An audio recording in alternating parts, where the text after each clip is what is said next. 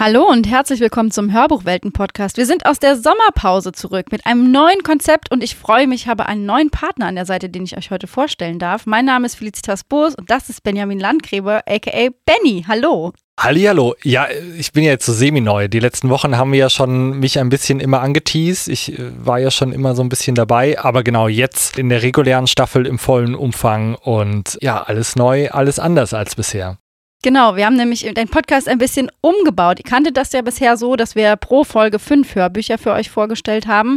Das bleibt auch so. Wir werden es aber thematisch nur dreien relativ nah annähern. Und in unserer ersten Folge geht es um Thriller. Wir haben uns gedacht, das muss mal wieder sein. In der zweiten Staffel haben wir das Thema ein bisschen vernachlässigt. Und heute soll es darum gehen, welche tollen neuen Thriller so im Herbst auf uns warten. Und da frage ich dich einfach mal direkt, Benny, auf einer Skala von Miss Marple bis Hannibal Lecter, wo bewegst du dich? Also, ich brauche schon Blut. So ähm, ganz, ganz cozy und nett ist okay, aber wenn ich einen Thriller wirklich lese, dann, ich mag so Don Winslow und so Sachen, wo dann schon auch Leute gefoltert werden. Ich brauche das nicht so ganz, also ich bin jetzt nicht in diese Torture-Porn-Thriller-Geschichte irgendwie drin, wo es halt nur darum geht, dass es Leuten schlecht geht, aber ähm, ich möchte so ein bisschen mich gruseln, aber ich möchte auch schon gerne so ein bisschen Blut sehen. Das finde ich gut. Ja, kann ich total verstehen. Bei mir ist so, ich liebe so diesen Miss Marple-Ansatz, dass man wirklich mitraten kann, wer es war. Also, dass bis zum Ende gar nicht klar ist, was los ist und dass es wirklich auch um, um alle geht. Aber bei Hannibal Lecter ist einfach so dieser Thrill des Bösen mit dabei. Und das finde ich so was, was, was, mich immer kriegt bei Thrillern, dass mich äh, interessiert, was sind die Motive des Mörders. Und es sind halt meistens irgendwelche völlig abgedrehten Sachen. Und das ist so diese Spannung, die dabei entsteht. Ja, es gibt ja wirklich diese Bücher, wo du von Anfang an weißt, wer ist der Mörder und es geht eher darum, wie kann er sich rauswiegeln oder wie läuft es irgendwie so ab. Ich, das fand ich früher bei Columbo immer strange, dass man von Anfang an wusste, wer der Mörder ist. Habe ich nie verstanden. Also ich finde das auch schon spannend. Ähm, später haben wir einen schönen Fall auch noch in unserer Folge, wo man ständig aufs Glatteis geführt wird als Hörer. Ja, da habe ich echt Spaß dran und wie gesagt, so ein bisschen Blut noch. Und wir haben in dieser Folge auch wieder eine Gästin. Wir freuen uns sehr, dass sie Zeit für uns hatte. Wir werden am Ende der Folge äh, mit Catherine Shepard sprechen, die uns ein bisschen was von ihrer Erfahrung als Thriller-Autorin erzählt so cool und auch wirklich als äh, Auftakt für diese neue Staffel ein wirklich gebührender Gast, weil das ist, sie ist eine der, der größten, gerade als Self-Publishing-Autorin, aber auch, denke ich, generell im Thriller in Deutschland mit ihren drei Reihen. Das ist super, super spannend, ähm, dass sie uns äh, die Zeit geschenkt hat, mit uns zu sprechen. Also stay tuned. Ich wollte gerade sagen, ihr könnt euch auf eine ganze Menge freuen, aber jetzt geht's erstmal los mit unserem ersten Titel.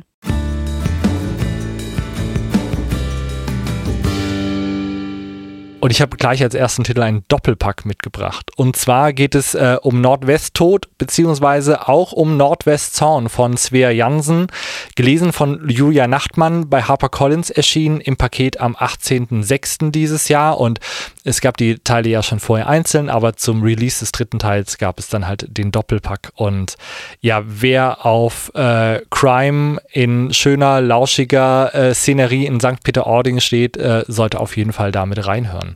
Da um, bei der Küste ist es immer so ein zweischneidiges Schwert. Du weißt nie, ist das jetzt Cozy Crime, aber wir haben hier tatsächlich einen Thriller, den man auch nicht zum Einschlafen hören sollte. Das empfiehlt sich nicht so sehr. 100% nicht cozy, aber we stand. Ähm, es geht um eine äh, Kommissarin Anna Wagner, die eigentlich frisch in Kiel gerade angekommen war, dort sich um Vermisstenfälle gekümmert hat, aber dann äh, abberufen wird eben nach St. Peter-Ording. Im ersten Teil kommt sie da frisch hin, ähm, denn es gibt einen Fall, den sie bearbeiten muss. Und ähm, sie äh, kommt dahin, muss mit ganz vielen tollen Charakteren irgendwie zusammenarbeiten. Natürlich äh, Hendrik Norberg, der äh, Witwer mit den zwei Jungs und der abgefahrenen Schwiegermutter, um die, äh, die sich immer so ein bisschen drum kümmert. Und es wirkt alles total cozy, aber äh, letztendlich ist es doch wirklich ein harter Krimi. Und ähm, mir hat es total Spaß gemacht, das zu lesen. Und dann haben wir natürlich noch einen zweiten Teil in Doppelpack. Aber gerade diese Personenkonstellation, davon lebt es natürlich immens. Und und eben dann noch das Setting St. Peter-Ording. Ähm, nicht ganz so abgegriffen wie vielleicht so manche anderen Ortschaften, aber definitiv gerade up and coming, wenn es darum geht, äh, Leute sterben zu lassen an schönen Orten. Also wirklich total gut. Ja, auf jeden Fall. Ich finde nämlich auch, dass äh, dieses Setting so besonders ist. Und das ist ja eigentlich was, was bei Thrillern sowieso mal für ganz viel Atmosphäre sorgt. Also ich meine, wir kennen alle die Skandinavien-Krimis und Thriller. Da ist es immer dunkel, da ist es dann direkt schon kalt, man kriegt Gänsehaut. Und diesen Charme bringt St. Peter-Ording in dieser Reihe immer mit. Also das finde ich so spannend, weil sonst haben wir ja schon gesagt, ist das eigentlich eher so was mehr, ein bisschen Urlaub. Aber hier ist es wirklich düster, dunkel. Es erinnert mich so ein bisschen auch an äh, Notruf.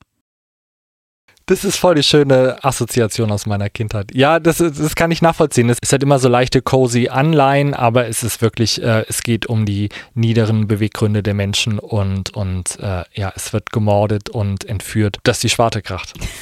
Ich würde sagen, genug der Worte, wir hören einfach mal in den Titel rein.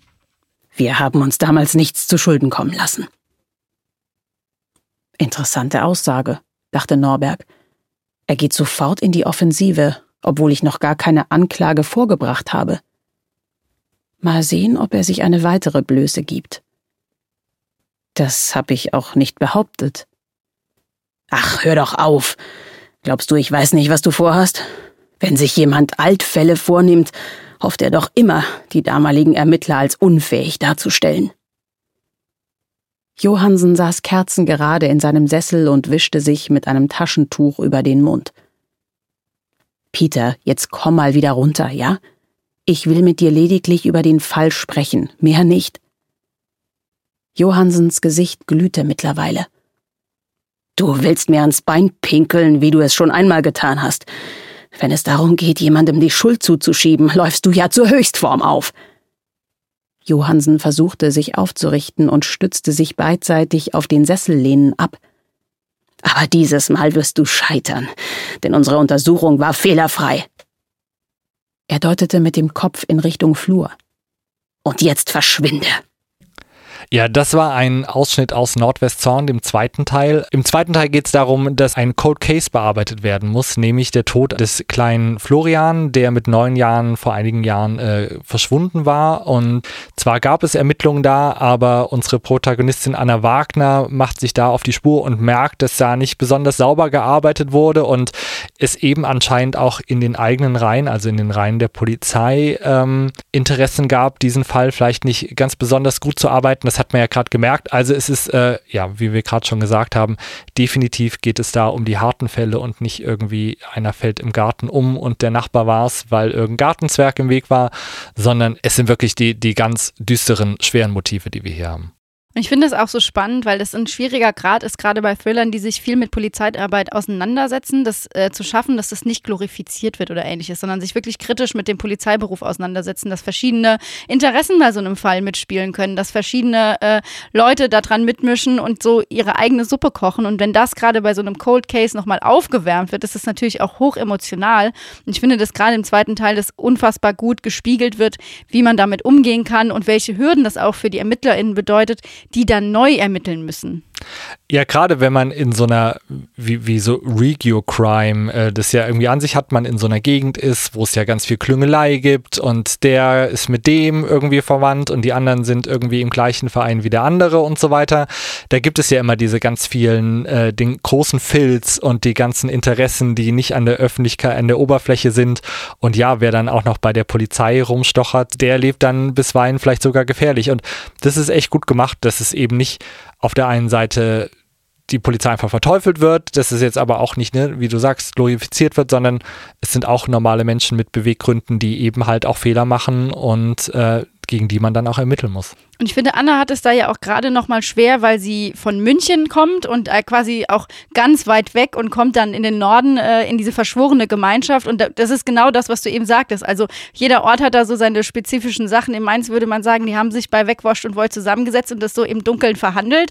Und sie kann da gar nicht mitmischen. Und das ist so spannend, dass sie das quasi aufbrechen muss, um da wirklich an die, äh, den Lösung, die Lösung des Falls zu kommen. Und dann kommt immer noch mal dazu, dass wir auch hier so Perspektivwechsel mit drin haben, dass wir auch äh, aus der Sicht des Mörders nochmal was sehen. Und das finde ich so unfassbar spannend, weil das sind ja diese faszinierenden Sachen bei Thrillern, die einen äh, gerade Hörerinnen und Hörer nochmal richtig mitnehmen.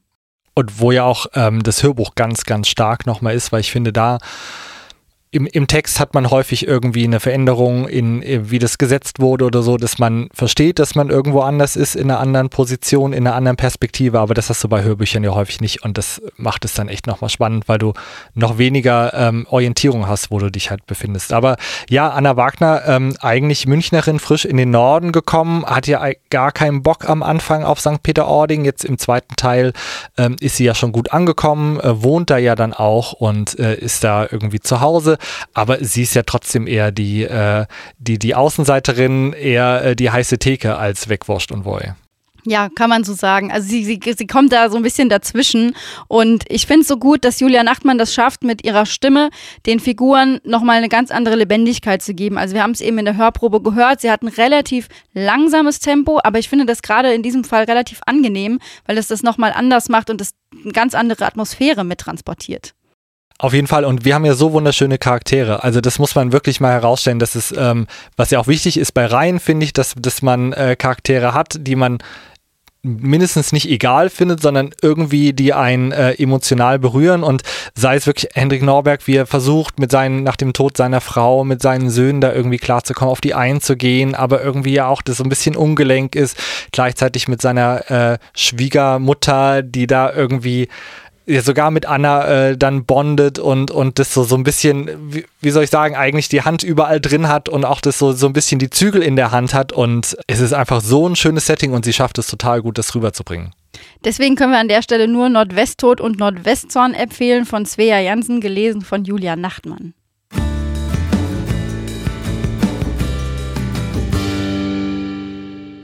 Wir wechseln die Szenerie. Wir sind nicht mehr in St. Peter-Ording. Wir sind jetzt mitten in den schottischen Highlands. Wir sprechen jetzt über das Grab in den Highlands von Douglas Skelton, gelesen von Pan Selle, erschienen bei Dumont. Und das ist ja auch wieder total die spannende Geschichte, die du da mitgebracht hast, die auf der einen Seite sehr, sehr viel Parallelen auch hat. Ich glaube, da waren so ein paar Sachen, die mir auch bekannt vorkamen. Ne? Auch dieses Setting, dass es irgendwie so in so einer kleinen Ortschaft ist, es ganz viele lokale Interessen gibt und natürlich wieder eine starke Protagonistin, die versucht, äh, da dem äh, Krimi auf die Spur zu kommen. Genau, du hast es schon fast perfekt zusammengefasst. Bevor wir weiter über den Titel reden, müssen wir noch eine Triggerwarnung loswerden. Es geht in diesem Titel um sexuellen Missbrauch sowohl an Kindern als auch an Erwachsenen. Wenn das nichts für dich ist, gib einfach diesen Titel und hör gleich wieder rein.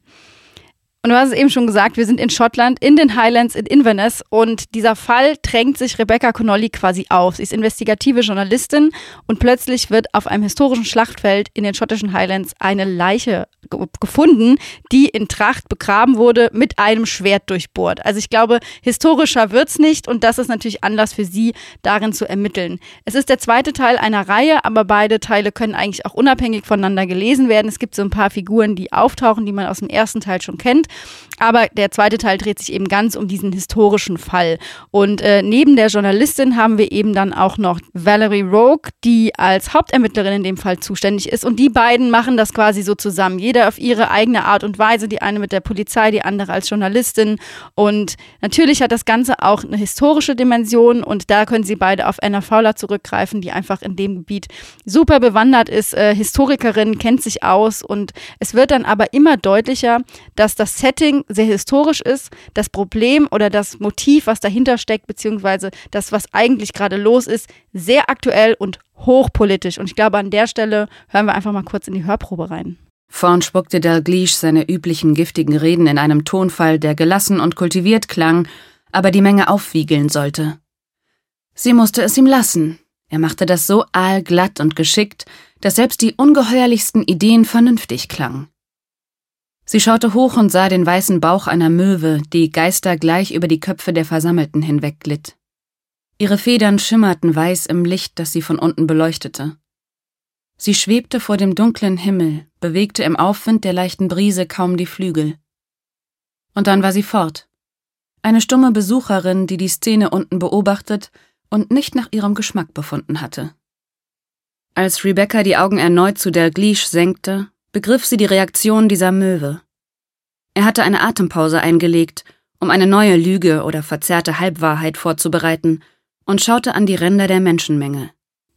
Ich wollte der Hörprobe gar nicht so viel Inhalt vorwegnehmen, weil sie schon ganz gut äh, eigentlich vorbereitet, in welchem Setting wir uns befinden. Denn es geht tatsächlich darum, dass die Partei Spirit, deren Vorsitzender Nationalist Finbar Denglish, dagegen sind, dass ein äh, Sexualstraftäter angesiedelt wird in Inverness. Und das ist quasi der Aufhänger dafür, populistische Lügen und äh, Unwahrheiten zu verbreiten. Und wir sind hier mitten in der Szene, wo er eben zu einer Gruppe spricht und das wird thematisiert. Und diese politische Dimension wird im Laufe dieses Falls immer größer und äh, es wird sich eben auch genau damit auseinandergesetzt und auch mit diesen gesellschaftlichen Themen, die damit verknüpft sind. Ja, es ist ein unfassbar dichter Roman, der selbst wenn es nicht um einen Mordfall gehen würde, als politisches äh, Zeitgeschehen-Buch absolut durchgehen könnte. Es steckt so viel drin. Du hast das eben schon als, ich weiß gar nicht, wo, worauf ich als erstes eingehen soll. Ich finde es halt total spannend, wirklich auch, äh, auch da so dieses Lokalkolorit, ne, dass man so ein bisschen was mitkriegt. Ich meine, in Deutschland weiß man, okay, Schottland will irgendwie unabhängig sein. Das heißt, es musste irgendwas Nationalistisches geben. Das wirkt für uns aber immer nett, weil es irgendwie ja um die Unabhängigkeit von England England geht und so. Aber auch da diese, dieser ganze Filz und all diese Sachen und die ja, der bis ins organisierte Verbrechen irgendwie mit reingeht, ähm, fand ich total das spannende Setting da. Ja, wir haben nämlich die Familie Burke, die überall ihre Finger drin hat. Und äh, da sind eben auch so ein paar Gestalten dabei, die nicht ganz unbefleckt sind und die ja schon, du sagst es schon, eigentlich jenseits des Gesetzes operieren und trotzdem haben sie die Fäden in der Hand. Es wird alles irgendwie gemanagt und da müssen sich halt eben sowohl die Polizistin als auch sie als Investigativjournalistin Rebecca muss da durch und sich so ihren Weg bahnen. Und was ich gerade so schön finde, ist, das Setting von Schottland verspricht immer schon mal viel Spannung, aber dieser Fall ist halt wirklich so krass und nimmt einen so mit und man hat auch immer wieder Passagen drin, die von einer unbekannten Erzählstimme kommen, wo man nicht weiß, worum geht es hier eigentlich. Es werden Missbrauchsszenen geschildert und erst hinterher wird einem klar, welche Person überhaupt gesprochen hat. Aber das wollen wir natürlich nicht verraten.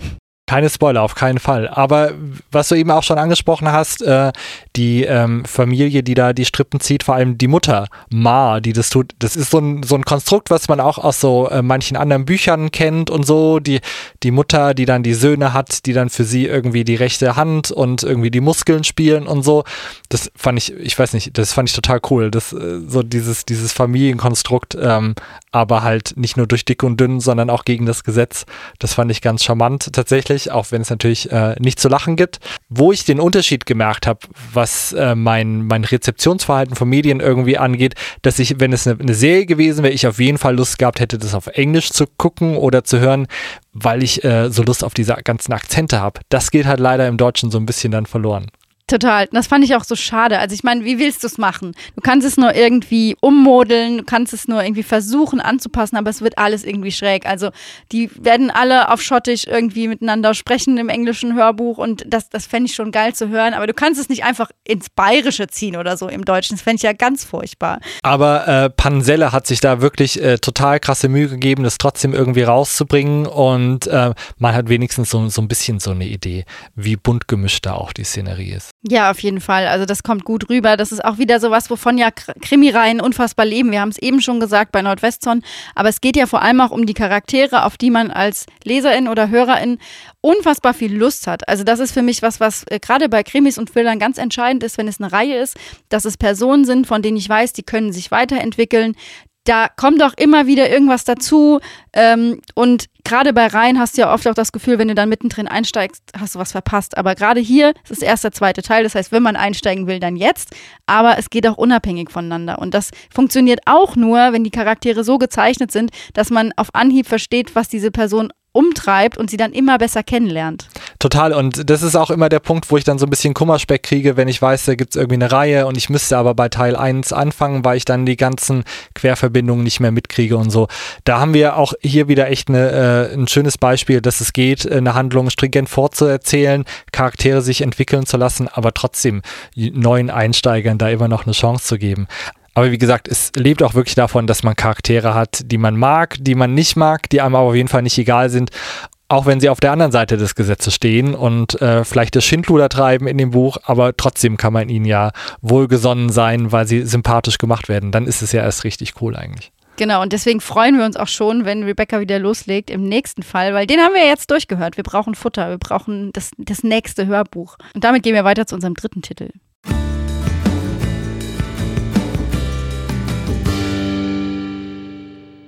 Ja, und jetzt wirklich für mich ein absolutes Highlight, weil ich sie echt cool finde und wirklich bewundere für ihr Werk. Äh, Catherine Shepard, ähm, der neue Band Der Bewunderer, der mittlerweile siebte Band ihrer Laura Kern-Reihe. Catherine Shepard hat ja drei Reihen insgesamt, die sie bespielt und jedes Jahr kommt ein neuer Band dazu. Also für alle Menschen, die hungrig sind nach einem richtigen Thrill, für die ist immer was da.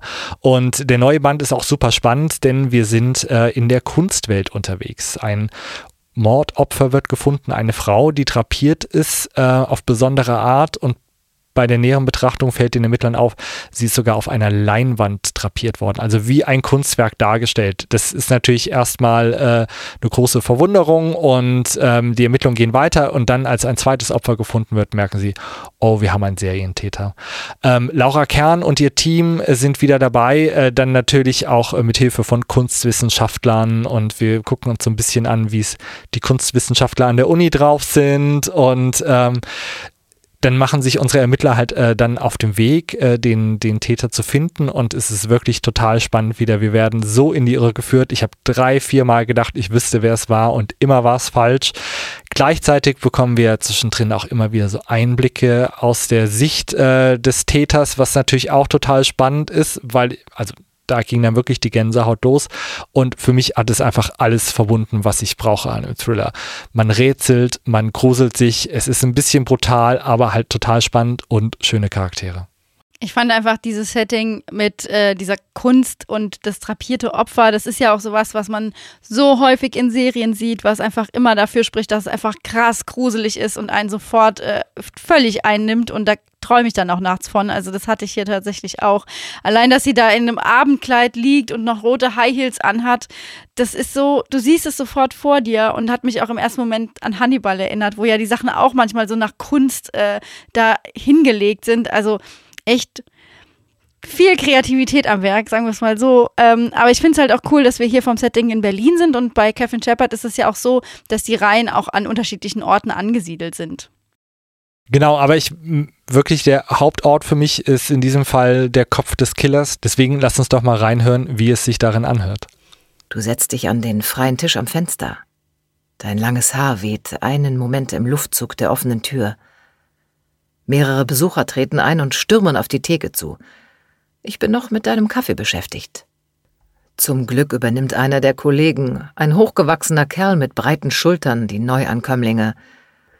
Er arbeitet schon eine Ewigkeit hier und erledigt die Bestellungen in einem atemberaubenden Tempo. Mit geübten Handgriffen kurbelt er an der Maschine. Doch zurück zu dir. Du musst neu sein in diesem Viertel, denn sonst wärst du mir längst aufgefallen. Deine Kleidung ist dünn, den sommerlichen Temperaturen angepasst. Der Rock ist kurz, aber nicht zu kurz. Du willst gesehen werden, übertreibst es jedoch nicht. Das T-Shirt spannt sich über deiner Brust. Zwei kleine Wölbungen ziehen meine Blicke an. Ich stelle den Latte Macchiato auf eine Untertasse und balanciere ihn langsam zu deinem Tisch. Du trägst keinen Ring, was ich als positives Zeichen werte. Du bist allein, doch du starrst die ganze Zeit aus dem Fenster, als ob du jemanden erwarten würdest.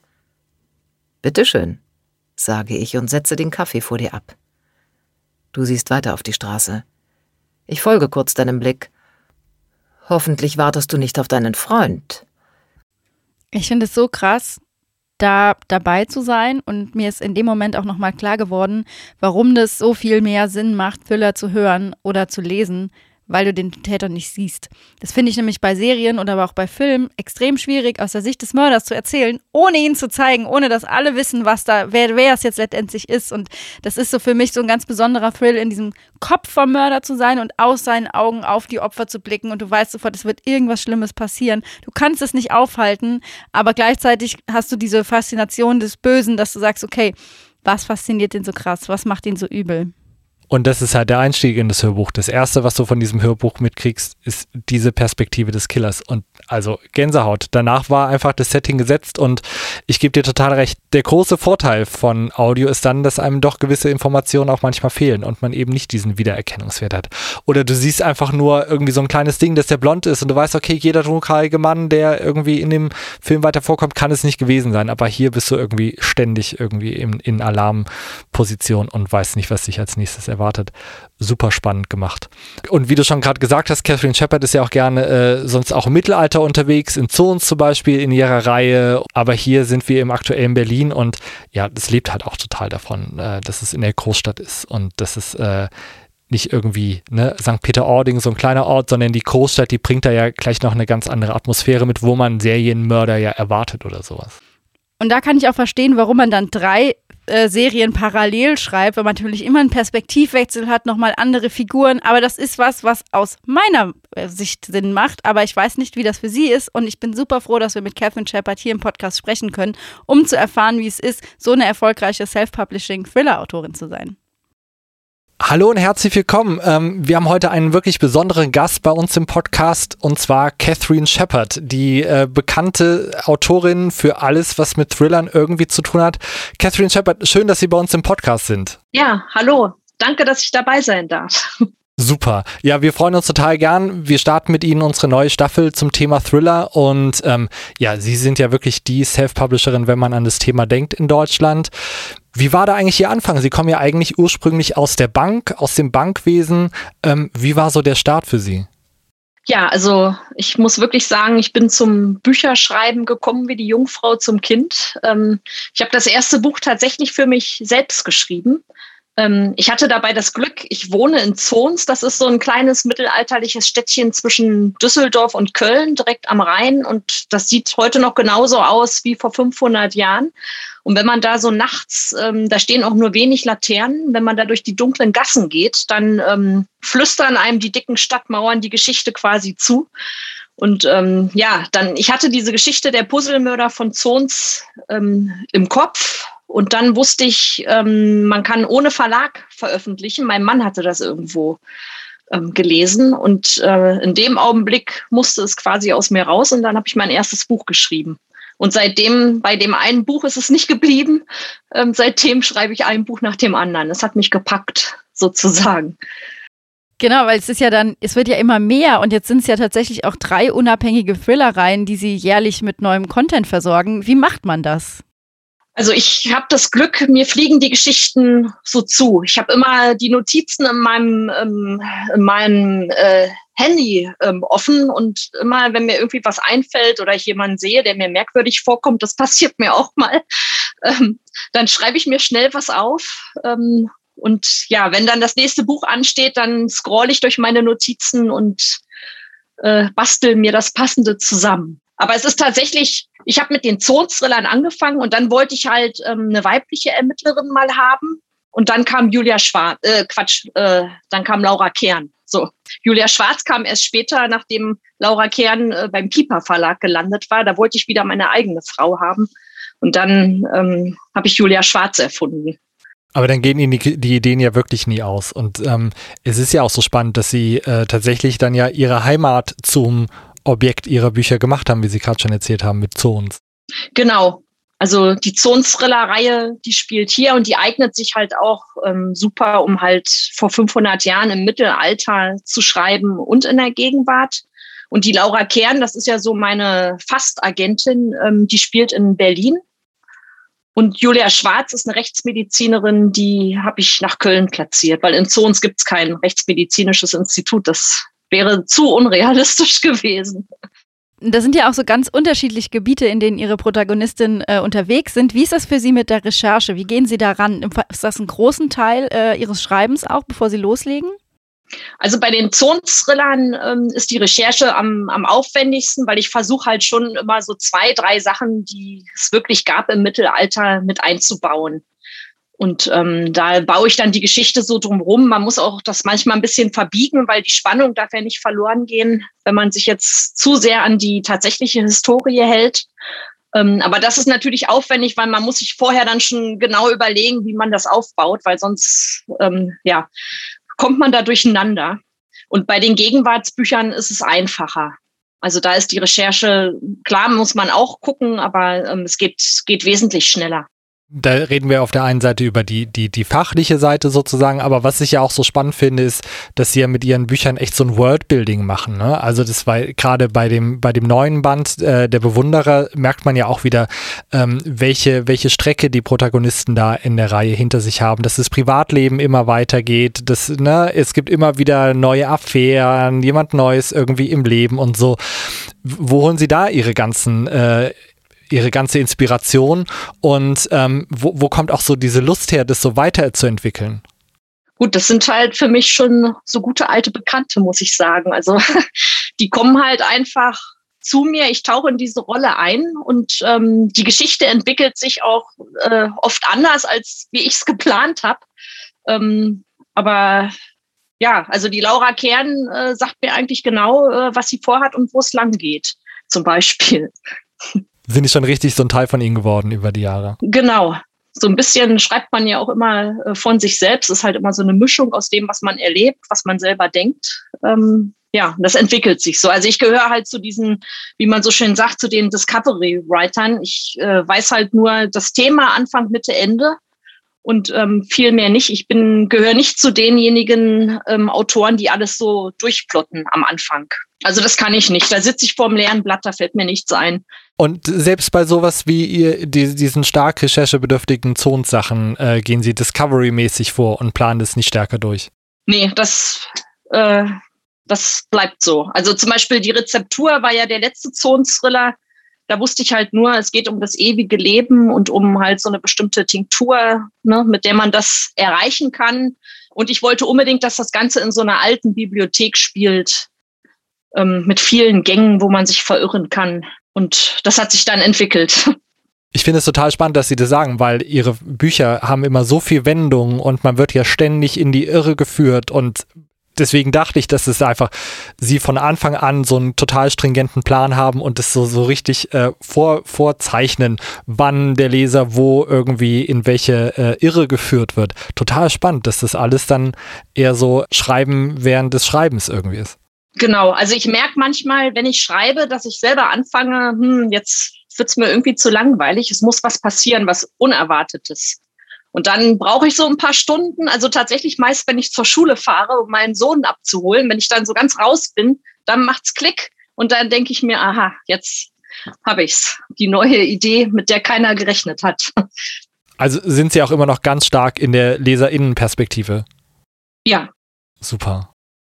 Und der Rest, quasi ihre lebendigen Charaktere, die kommen äh, durch Inspiration von außen, auch wenn Sie jetzt nochmal eben sagten, Zons hat so eine mittelalterliche Atmosphäre. Das heißt, auch der Ort und der Regionalbezug geben ganz viel mit in Ihre Krimis schon rein und ihre Thriller. Genau.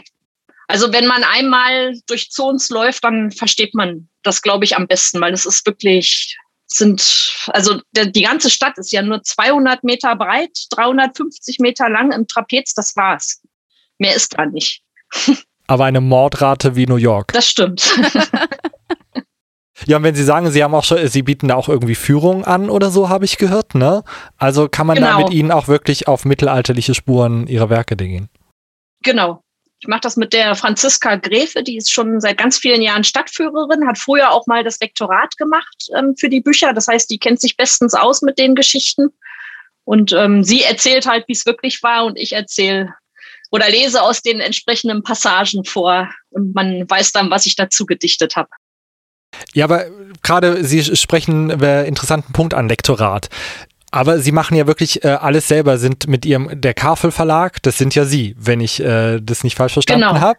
Ähm, wie geht da der reguläre Produktionsprozess sonst von, vonstatten? Sie schreiben das, haben Sie jemanden, der das fest für Sie lektoriert oder, ähm, keine Ahnung, wird das am Frühstückstisch mit Ihrem Mann irgendwie äh, vereinbart oder, oder wie geht es bei Ihnen voran?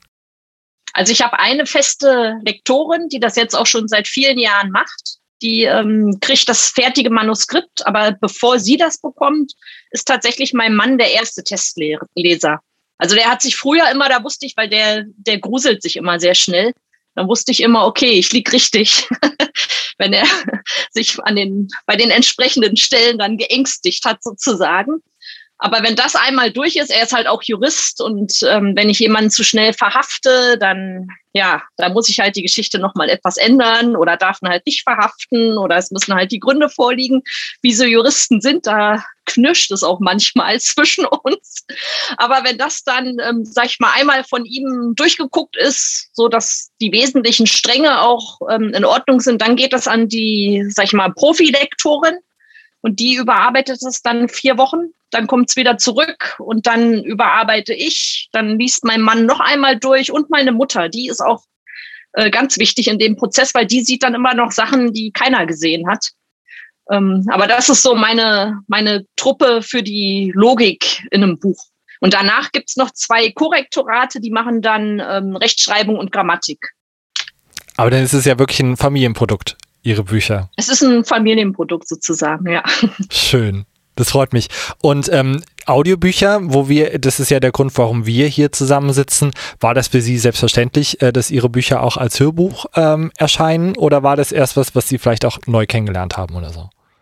Also ich, ich bin immer interessiert dran, so viele Formate halt wie möglich anzubieten, weil ich einfach dann auch ganz viele Fragen kriege, ähm, auch zum Beispiel, warum die E-Books halt exklusiv bei Amazon sind und nicht bei Tolino, ist halt oft ein Thema. Und deswegen, ja, war ich eigentlich schon immer ähm, dahinterher, dass ich auch möglichst ähm, Hörbücher habe zu den, zu den Titeln, weil es halt einfach ganz viele Leute gibt, die haben nicht die Zeit, äh, dann immer zu lesen und hören dann gerne, wenn sie unterwegs sind. Und ja, das ist ja eine super spannende Sache mit den Hörbüchern.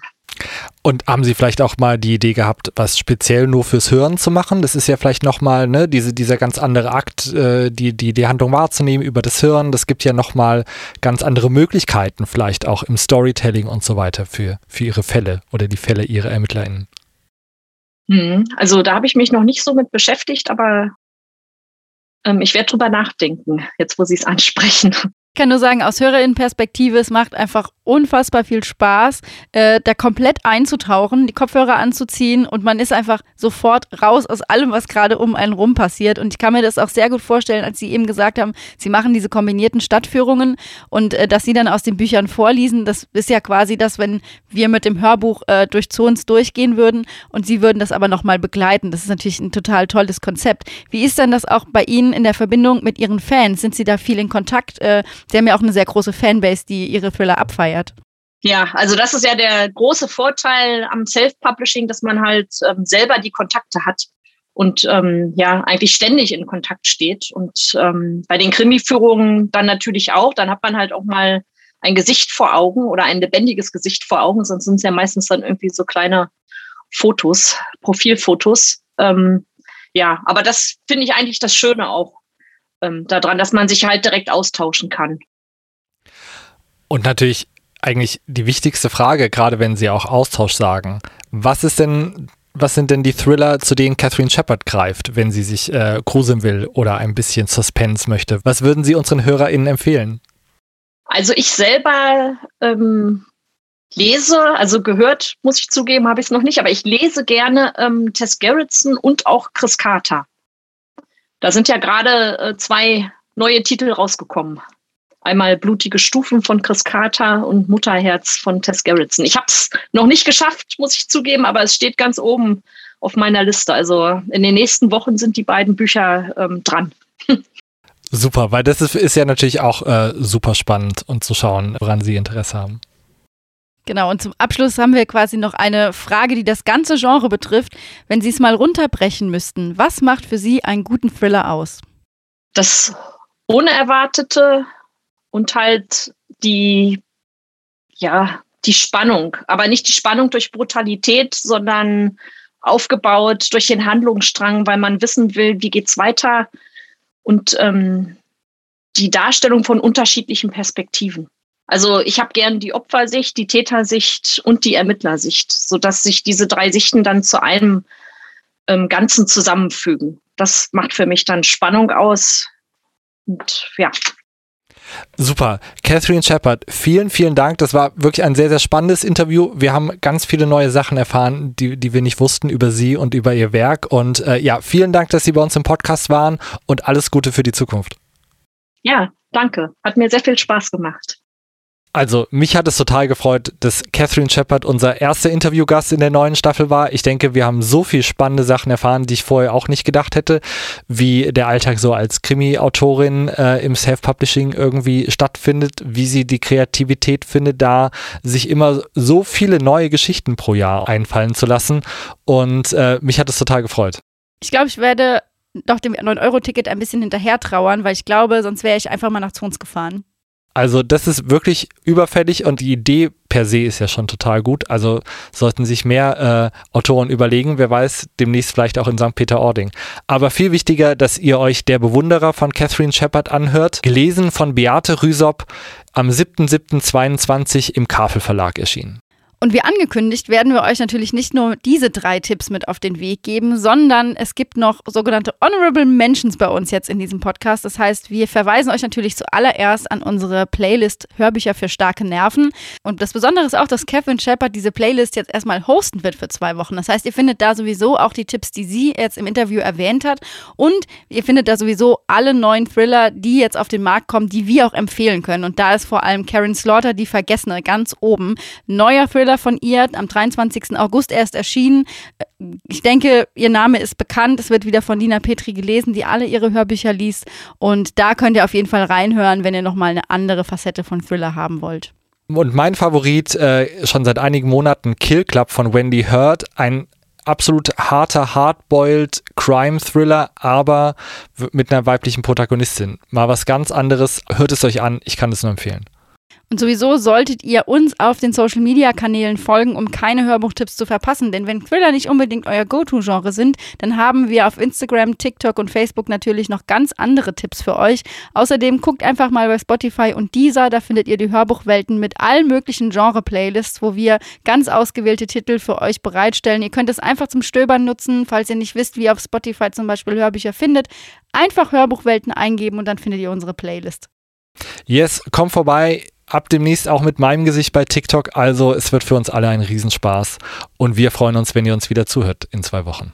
Genau, denn dann haben wir ein anderes Thema für euch. Es wird wieder um Netflix für die Ohren gehen. Wir haben gedacht, es kann nicht sein, dass wir in Staffel 2 Punkt machen und nicht mehr über Hörbücher zu Netflix-Serien oder anderen Serien sprechen. Natürlich erwartet uns auch in diesem Herbst die große Serienflut. Es geht weiter mit Game of Thrones, es geht weiter mit Herr der Ringe.